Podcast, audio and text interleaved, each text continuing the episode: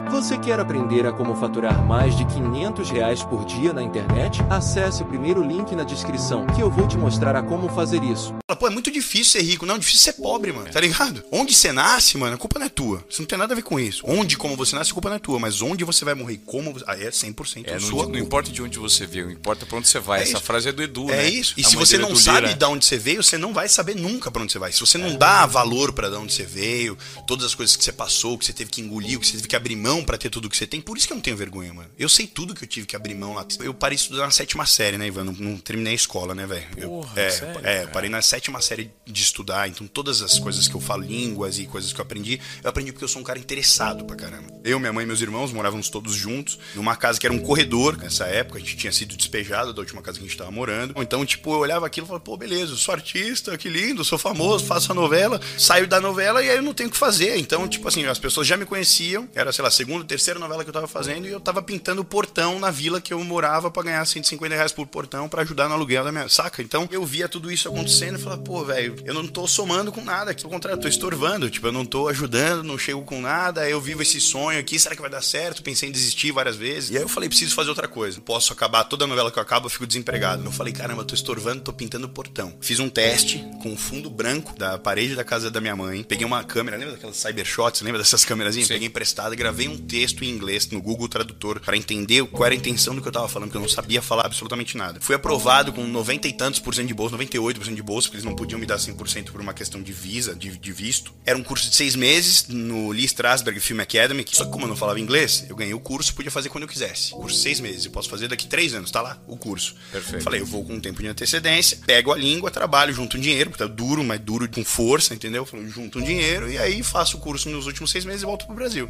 E aí fui pra lá com, sei lá, 300, 250 dólares, 300 dólares, que era o que eu tinha, sem cartão de crédito, sem nada, e uma passagem pra voltar pro Brasil no momento que se desse merda era uma passagem completamente cambiável, sabe? Que eu podia trocar ela uma passagem flexível, era isso. E era o que eu tinha. Cheguei lá, comecei a fazer mudança com os mexicanos que estavam lá, e aí, enfim, um deles foi deportado, que era o chefe da operação das mudanças, foi deportado, os caras estavam ilegais lá, enfim, era o que, era o que eu tinha pra ganhar dinheiro.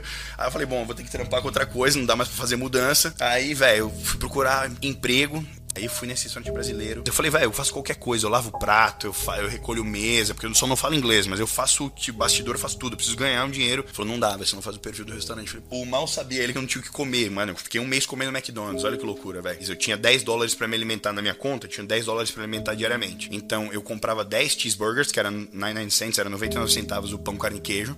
Eu comprava 10 e comia dois de manhã, três no almoço, dois à tarde, três eu comia os 10 cheeseburgers ao longo do dia e às vezes eu assaltava a geladeira do rosto eu comia uns pão com peanut butter, pasta de amendoim, tá ligado? Era isso. louco, é, fiquei um cara. mês. Aí, Como fui, aí surgiu? fui pro emprego do, do Brasil lá, não rolou no, no Bossa Nova. Aí eu fui pro restaurante do lado que era o Aroma Bakery Coffee. Chegamos pra falar lá, o dono tava na- no dia, ele olhou pra gente com cara de gangster assim. E a gente falou com o garçom, falou: a gente queria emprego, velho. A gente precisa de emprego, trampado, o que for, velho. O que tiver que fazer, a gente vai fazer. Aí o cara ouviu e falou: Come here, come O inglês dele era maravilhoso. Aí ele falou assim: Do you know how to do pizzas? Aí eu falei assim: I love pizzas. I love Aí meu amigo olhou e falou assim: Tá perguntando, sabe, você gosta de pizza? Você sabe fazer. pizza. Aí eu falei, então fala pra ele que eu não sei, mas eu aprendo rápido. Aí ele olhou e falou assim, you English? Eu, você viu o inglês dele era tipo o meu, só que um Sim, pouco melhorado. melhorado. Ele, you English? Eu falei, no English. Ele, you go to kitchen. You English? Aí meu amigo, yes, English. Ele, you go to bar. Bye. E olhou pra baixo e voltou pro celular. Aí o um Mochico, eu lembro muito bem, o Mochico Ahir era o nome dele. Era um, era um, um israelense que também não falava inglês, que ia me ensinar, ele precisava tirar férias e ia me ensinar pra entrar na pizza no lugar dele. Eu cheguei lá, botei um avental, ele falou, pizzas, good? Eu falei, good. Ele, open. Aí eu abri o disco de pizza, ele, aí ele fazia um joia falava, good. Quando eu errava, ele, ele botava o joia pra baixo, no good. Era isso. Good e no good. Era a minha comunicação com o cara. Eu aprendi a fazer pizza. Nesse dia, acabamos o turno. Cheguei lá meio-dia, saí 9 horas da noite. Aí eu cheguei no cara com o meu amigo do lado. Eu falei, ó, traduz o que eu vou falar, tá? Ele falou, beleza. Aí eu cheguei, o nome dele era Hagai, o dono lá. Eu falei, Hagai, me perdoa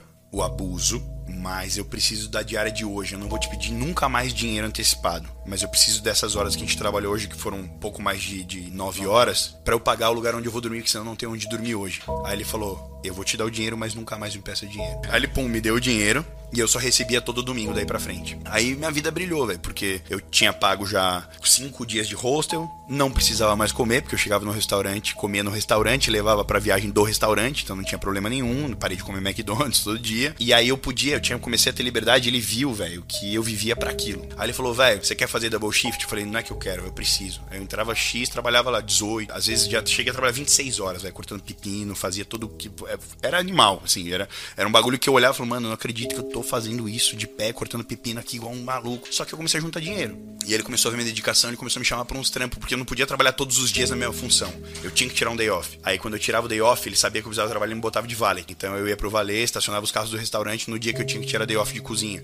Aí ele começou a me contratar pra trampo pessoal dele. Falou: ó, pega meu carro, pegava o Rolls Royce do cara, ia pra loja de flor, pegar um buquê pra uma mina que ele tava saindo. Comecei a fazer, tipo, o trampo pro cara, e quando eu vi, eu tinha juntado um dinheiro, aí em três meses de restaurante eu já tava negociando o contrato do meu flat em inglês e aprendendo espanhol, porque todos os meus funcionários de base lá da cozinha eram mexicanos e guatemaltecos, então eu já tava com a segunda língua. Ele começou a ver, peguei o tempo das massas, o corte das carnes, e falou: velho, você tá voando, quer fazer um curso de culinária? Eu pago para você e você assume como chefe. Eu falei: agora. Aí fiz um curso de, sei lá, intensivão de quase três meses e assumi como chefe. E fiquei, assumi lá, fiquei um, quase um ano e meio de chefe desse restaurante. O meu divisor de águas foi basicamente 2013. É, foi de lá para cá que minha vida, não só artística, mas financeira, mudou absurdamente. Fiz um personagem com, com uma certa.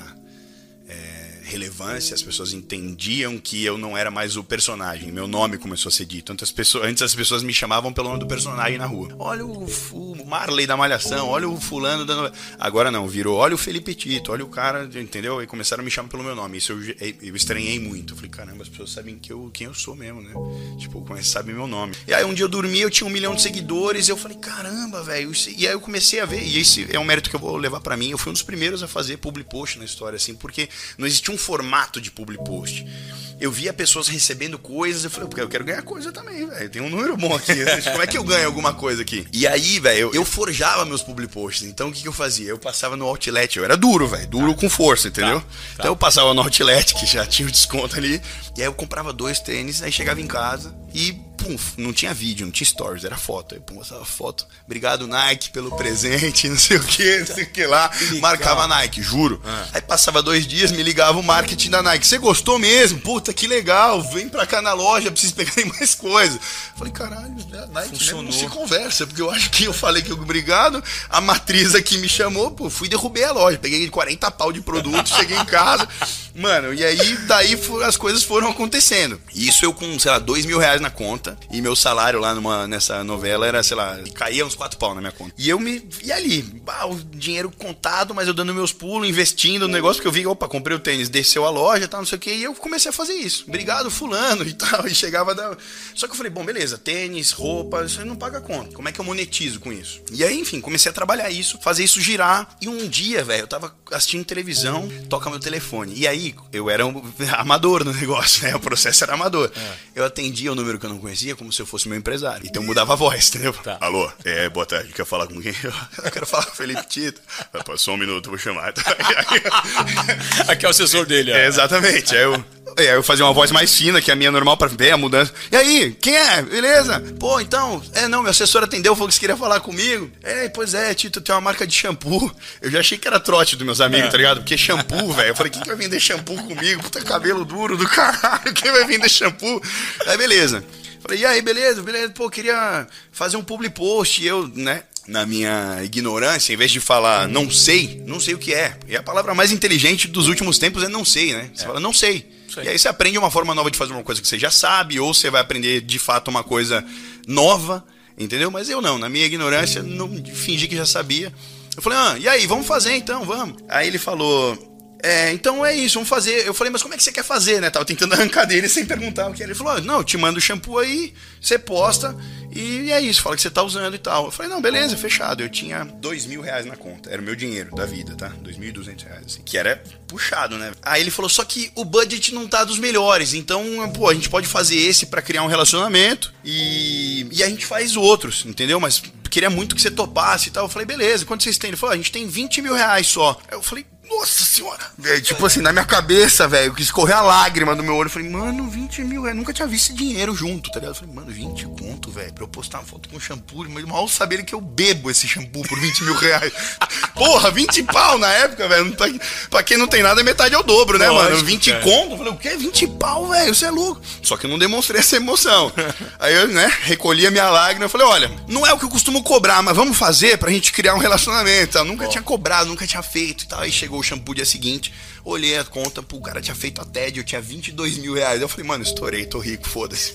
22 mil reais, agora esquece. tô Legal, rico, cara. né? O cara se engana, né? 22 pau. Sim. Aí fiz a foto com shampoo, não rendeu muito a foto, eu fiz outra de graça pro cara e tal. E daí o mercado começou a entender que Olhar pra anunciar- você. É, eu, pô, se o cara, se a Nike anuncia, se a marca de shampoo, eu comecei a criar isso nas pessoas. Eu falei, velho, eu vou mostrar pras pessoas o que, que você entende. Você pega um garoto propaganda, por que, que esse cara tá em todas? Porque ele tem algum retorno. As pessoas compram a imagem desse cara, as pessoas gostam desse cara. E eu comecei a estar em todas sem estar em todas, entendeu? Eu forjei o meu tá em todas. Tá. E eu tava em todas, as pessoas, pô, vamos. O pessoal começou a falar, vamos contratar esse cara, ele tá em todas. Só que eu, eu fiz o meu tá em todas, entendeu? E aí a coisa começou a virar. Só que começou a virar de verdade. E aí comecei a estar em todas, e aí o meu engajamento subiu. Quando eu olhei, eu tava aí com quase 5 milhões de seguidores, e, velho, hoje o nível de conversão é bizarro. Eu entendi como funciona esse game. Eu comprei 51% do escritório do meu empresário. Hoje ele é meu sócio barra meu empresário. Então ele me- a gente me empresaria na minha empresa, é a Titanium, chama. E eu cuido da carreira de outras pessoas dentro da minha, do meu escritório. Então hoje eu ag- agencio outros artistas Tá. e cuido da minha carreira lá dentro. Aí eu tenho uma produtora de filmes, junto com o Fred Siqueira, que é meu, só- meu sócio na Titanium Filmes. Eu comprei 12% numa marca de suplementos, chama American Lab. É, eu comecei a fazer coisas, velho, que eu- to- toda vez que eu ia abrir um negócio, toda vez que eu pensava, sondava num CNPJ novo, eu sempre parti do princípio que eu tinha que ter algum embasamento no tema, eu tinha que ter alguma propriedade sobre o, tema. Eu não ia abrir nunca uma coisa de TI, porque eu mando zero de tecnologia, não entendo. Então, eu fui cozinheiro lá em LA. Pô, eu cozinho, faço um monte de coisa, cozinho, cozinho mediterrânea pra caramba, mas faço um pouco de contemporâneo. Falei, pum, vou abrir um restaurante. Ah, eu entendo de academia, né? Pum, vou fazer um suplemento. Ah, Eu sempre abri alguma coisa que eu. O grande ponto é: você possui coisas, coisas não te possuem. Eu sou o dono das minhas coisas. E eu tenho todas essas coisas pra mim. Eu nunca comprei coisas que eu não preciso com dinheiro que eu não tenho pra impressionar pessoas que eu não gosto. Eu nunca fiz isso. Essas pessoas veem as minhas coisas e eu faço questão de mostrar, velho. Porque, ah, você tá ostentando. Eu falo, não, velho, eu trabalhei pra fazer isso aqui, tudo que eu tenho, velho. Não tenho que ter vergonha. O grande problema do brasileiro, que é a hipocrisia do brasileiro, não permite ele mostrar o sucesso. O Brasil vem com essa coisa muito forte, né? Fez sucesso, tá errado, né? Brilhou, tá errado. Tá roubando alguém, tá fazendo alguma coisa errada. Não, velho, eu trabalhei e eu faço questão de mostrar. Eu mostro só pra que você entenda que é possível. O que, que eu deixo claro? Eu nunca tive vergonha de ser pobre. Mas eu nunca tive orgulho. E, no- e hoje que eu tenho algum dinheiro já, eu não tenho vergonha de dizer que eu ganhei dinheiro também. Porque, velho, eu não tinha vergonha de ser pobre. Como eu vou ter dinheiro de vergonha de ter dinheiro? Eu abri mão da festa. Enquanto você tava no boteco, bebendo, e festinha, e blá, e fuma, e bebe, eu tava trabalhando. Como eu tô ainda hoje, velho. Eu paro meu carro num farol hoje, o cara olha e fala, pô, branquinho, tatuado, né? Hétero, topzeira, tá ali com o carrão dele e tal, favorecido, privilegiado. Aqui no Brasil, o cara olha e me julga com todas essas palavras e quando ele não fala, ele, já, ele faz isso em pensamento, mas Sim. às vezes ele até fala, fala, nossa, pra que um carro desse ridículo, gastando dinheiro à toa? E eu faço a minha parte como cidadão também, entendeu, velho? É que também não adianta eu ficar batendo nessa tecla de, olha, eu ajudo, olha, eu vou, eu vou, eu faço pra cacete no particular, e não só em CPF, mas CNPJ, ajuda um monte, mas não adianta ficar batendo nessa tecla, entendeu? Então, isso foi uma coisa que eu fui aprendendo com o tempo, e com maior eu fui ficando, financeiramente falando, menos eu fui precisando provar pros outros que eu tinha esse Claro. tamanho, que eu tinha esse dinheiro. Então, falei, beleza, você não ajuda, não ajudo, velho. Você acha que eu não ajudo, eu não ajudo, tá tudo bem. Bill Water, velho. Quem falava isso? Bruce Lee já disse, seja água, o seu poder de adaptação, o quão bem você se adapta às coisas é o que vai determinar o seu sucesso. Eu passei por tudo, velho. Porque eu fui pobre e hoje eu passei pelo corporativo com gente que tem dinheiro que eu nunca imaginei existir no planeta. De igual Volto pra igual. quebrada que, que eu fui criado e troco ideia com os moleques sobre o funk que tá na moda, com a gíria do momento, não sei o quê. Mas eu sento no corporativo e você quer falar de valuation de empresa de 5 bi, a gente vai conversar também. Esse é o diferencial que eu entendo do meu ponto. Eu, eu, eu, eu transito bem por todas as. Eu faço uma nuance muito boa, saca? E eu acho que esse é o segredo das pessoas. O que falta para as pessoas é, é vontade, é interesse em se adaptar. Se você tem medo da escalada, você não merece o topo da montanha. Bora e trabalha. Ter fé em Deus como se você não precisasse trabalhar e trabalha como se Deus não existisse. Se você não fizer pelo seu sonho, você faz pelo sonho de alguém. Gosto muito da palavra dom. Dom parece que você nasceu pronto e qualquer coisa que nasça pronta tá atrasada. Você concorda que qualquer coisa que comece perfeita, ela começou tarde? O dom é uma coisa meio que, tipo, ah, o cara tem o um dom. Ele, pô, você joga fora tudo que o cara se dedicou, se estudou, abriu mão. Não, o ser humano é treinável, né? A gente treina. E aí eu acredito em aptidão. Então tem gente que tem consciência corporal para tal coisa. O cara, pô, um jogador de futebol que você pega exemplos dos, dos melhores que performam hoje. Um é um cara absurdamente técnico e o outro cara é o futebol moleque, que tem o dom né? Mas ele tem aptidão, é isso. Eu acredito em aptidão. E eu sempre gostei do game, sempre gostei de negociar, sempre gostei de barganhar, sempre gostei do rolo, sempre fui o roleiro pra caramba, dava uma coisa, pegava, sempre fui esse cara assim. E aí eu entendi que como artista eu não ia chegar onde de fato eu queria, né? E aí eu falei, porra, eu preciso de uma outra cesta para pôr esses ovos aqui, que tá tudo aqui. E aí toda vez que acabava uma novela, eu ficava desempregado. Entendeu? Eu comecei a olhar essas coisas e falei, hum, não tá tão seguro a parada aqui. Foi daí que eu comecei a empreender de fato, falar, opa, isso aqui pode ser um outro viés e aí ganhou um volume que eu realmente não esperava. Cara, você pensa em desistir todo dia, né? Eu acho que o que mantém a parada acontecendo é o equilíbrio errôneo da história. Aqui tem um equilíbrio. Desistir e não desistir. É isso aqui tem que estar mais alto, que é não desistir. E acho que o que faz você não desistir é você estar ciente e muito, muito consistente o teu propósito ali, saca? Se você tem um propósito consistente, se você tem uma linha de chegada ali, você tem um ponto e você sabe que, ó, o caminho é esse, mas se eu tiver que tropeçar aqui, mudar para cá, vir para cá, fazer, mas é aqui, você vai.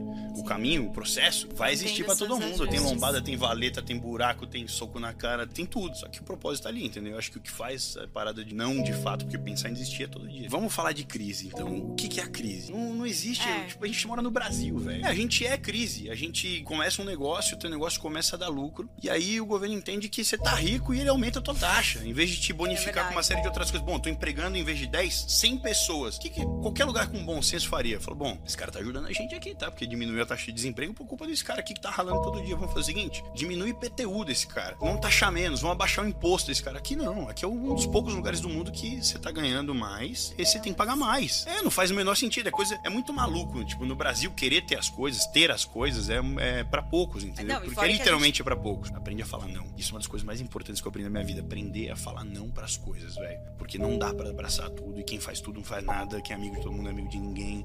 Eu comecei a ver isso. Falei, opa, peraí, eu preciso ressignificar uma série de coisas. A dica que eu dou para começar é para começar com o que você tem na mão. Eu falo isso muito, para não esperar a hora perfeita para nada, porque se você ficar esperando a hora perfeita para fazer qualquer coisa, você não vai fazer, provavelmente, porque essa hora não vai acontecer, não vai acontecer. Então, começa com as possibilidades que você tem na mão, com o que você tem de ferramenta na mão e entende que você vai errar. Aprenda a não se frustrar ao ponto de te estopar. A frustração não pode ser stop, a frustração pode ser um copiloto, saca? Assim como o medo no negócio. Tem o medo como copiloto do meu negócio e o erro como teu aliado. Você vai errar, isso é fato, só erra quem tá tentando, quem tá parado não erra nunca, então você tá eh, tentando, você vai errar. É, faz parte do processo. O segredo, talvez errar rápido e errar novo, errar diferente, não insistir no Sim. erro. Eu fiz, não deu certo. Pum, isso aqui eu não faço mais, já me blindei do negócio aqui, agora eu faço aqui, errei aqui, bom, já são duas blindagens, na terceira se acerta, então já subiu um degrau, agora erros novos. E outro ponto é, que eu acho decisivo, assim, acho que é mais necessário que qualquer outra coisa, é encontrar gente que vibre na mesma sintonia que você. Se você pegar um sócio, você pegar um sócio que acelera 50 e se tiver 300, uma hora você vai olhar para trás e falar, velho, eu não vou ficar te arrastando. É, é a arte da guerra. Sun Tzu dizia isso. Não se carrega peso morto. Porque eu vejo o medo como copiloto da história ali, entendeu? Então é o cara que vai te é, é um fator decisivo para a continuidade da espécie humana, né? Se a gente não tivesse medo, tivesse sido comido por dinossauro, por leão, por não sei, então a gente tem que ter medo, mas, mas o medo não, não pode ser, é, o medo não pode ser demasiado, ele não pode ser um fator decisivo ou impeditivo, de é isso, entendeu? O medo impede uma série de coisas, então aí quando ele vira com a potência ele vira uma doença. Então, vai com medo, entendeu? Tenho medo, tenho, mas vai com medo. Eu digo sempre isso, se você tem medo da escalada, você não merece o topo da montanha. E aí se você não fizer pelo seu sonho, você faz pelo sonho de alguém, que é a regra do mundo, que é a grande maioria do que acontece, né? Uma outra dica é não ficar se esforçando tanto para ter uma ideia perfeita, né? As pessoas ficam, puta, preciso caçar uma ideia que eu tenho que fazer um negócio, tenho que, tenho que ter. Uma... Ela não vai chegar nesse momento onde você para para focar na ideia, ela nunca chega ali. O que eu dou como dica é você se atentar a várias coisas que te incomodam. Porque por que, que um negócio precisa para ele ter sucesso, para ele ser bom? Ele tem que mudar a vida das pessoas, ele tem que impactar as pessoas de alguma forma. Certo? Vocês concordam com isso? Sim. Então, se você tem um serviço de entrega, quando você recebe um produto em casa e você recebeu ele que era para chegar quente, ele chegou morno, você fala, puta, isso tá horrível. Aí você cria uma caixa que vem com aquecimento, uma hora você inventou um negócio. Então fique atento aos déficits do seu dia a dia. Quais são as lacunas que você preencheria se você tivesse oportunidade? Quais são as coisas que você arrumaria para fazer de outro jeito se você tivesse oportunidade? Dentro dessas coisas que você acha como incômodo do dia a dia, você podem sair várias ideias de coisas que você faria e impactaria a vida das pessoas. Porque se você sofre com uma coisa, considere Mais a seguinte questão sofrem. que várias outras pessoas também sofrem com esse mesmo mal. Então. Eu nunca gostei daquela, daquele limbo da zona de conforto, sabe? Eu acho que a zona de conforto te deixa numa, num limbo produtivo bem bosta, assim, profissionalmente, pessoalmente, sabe? Uma coisa particular, você, pô, eu já sei bastante. Não, é, eu sempre fui muito inquieto, muito Sim. curioso. E, e meu pai sempre falou uma coisa muito legal pra mim. Ele disse que quando você acha que você sabe de tudo, tá na hora de você começar a aprender alguma coisa. E eu sempre levei isso como regra. Eu falei, pô, eu, eu sempre gostei mais do não sei do que eu já sei. É, eu sempre gostei muito mais do não sei. Mesmo sabendo, eu sempre te perguntaria. Você fala, Tito, você sabe como faz essa chave de carro aqui? Eu, eu sei como faz, mas conta aí como você faz. Porque eu posso aprender uma forma mais eficiente de fazer a mesma coisa, duas formas de fazer a mesma coisa Sim. um plus pra fazer o que eu já faço melhor. E eu sempre fiz isso com tudo. Eu sempre fui muito observador. Eu me controlo muito, mas eu chegava a ser chato, assim. De tão curioso, chegava a ser inconveniente. Mas por quê? Mas, mas e aqui? E aí o cara fala, pô, esse cara quer saber de tudo, o cara é chato do caralho. Mas é por, não era nenhuma questão pessoal, era uma questão de curiosidade. E acho que garimpando na curiosidade, eu fui pegando vários insights de pessoas relevantes, de dicas relevantes de pessoas não tão relevantes, entendeu? O americano tem isso como princípio de tipo, o cara deu certo, ele pode ser inspiração pra mim. Deixa eu ver o que esse cara faz, deixa eu ver o que ele faz, como ele faz, como ele fez pra dar certo, que eu vou me inspirar. Eu vou, vou pegar como referência aqui, não. Aqui separa o meu carro, por exemplo, agora. Pum, separa num posto de gasolina, que agora não, porque a galera sabe, ah, o Tito, famoso, ah, o empresário, beleza. Mas quando comecei Sim. a ter relevância financeira, talvez minha relevância midiática não era tão grande quanto é hoje. Então foi meio que, né, Entendi. ajustando.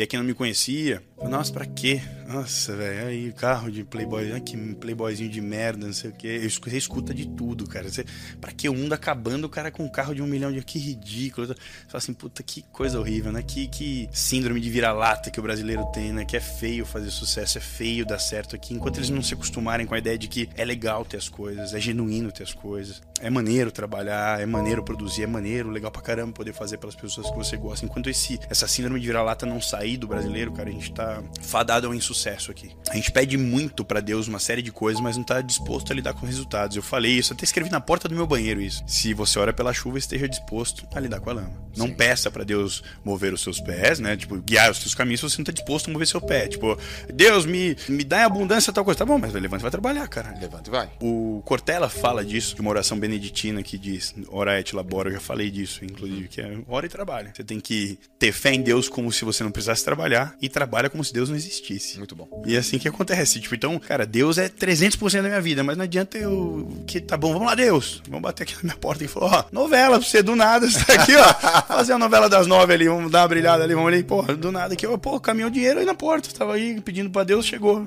Brincadeira, né? Eu sempre quis ser o Felipe foda, mano. Nunca quis ser ninguém assim, tipo. Sim. Eu sempre eu admirei várias pessoas a vida inteira, gosto do jeito, gosto do estilo, gosto da- das palavras. Eu fiz uma mescla de pessoas que eu achava interessante e criei o, o Megazord de Felipe Tito. Foi o que eu fiz, entendeu? Entendi. Tentei incorporar as qualidades de pessoas que, que eu admirava e botei em mim, assim, dentro do que eram cabíveis, entendeu?